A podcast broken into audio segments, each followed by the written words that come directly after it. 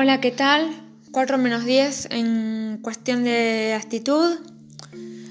Y voy a hablar de... ¿Y la culpa? ¿Es de la mujer? Me voy a remontar a una cita de Cortázar que refiere al sentirse seducido de los encantos femeninos. Y dice así, porque con tus encantamientos infernales me has arrancado la tranquilidad de mi primera vida.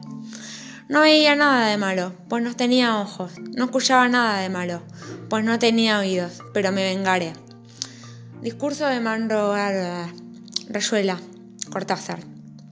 Entonces se podría decir que el patriarcado muchas veces cae rendido ante nuestros encantos, porque es linda, porque es llamativa, o porque posiblemente sea inteligente. Así sea muy sencilla, la señorita o esa persona sabe hablar y defenderse bien, y no tiene un pelo de tonta. Esa persona estudia y se dedica, como ahora se pregunta, ¿la culpa de la mujer?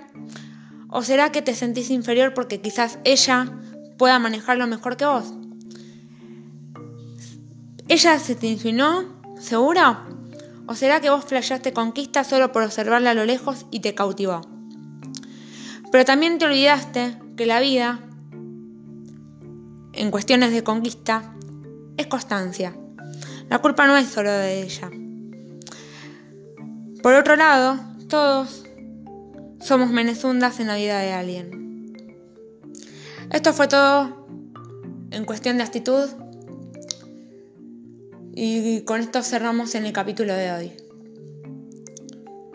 Un beso.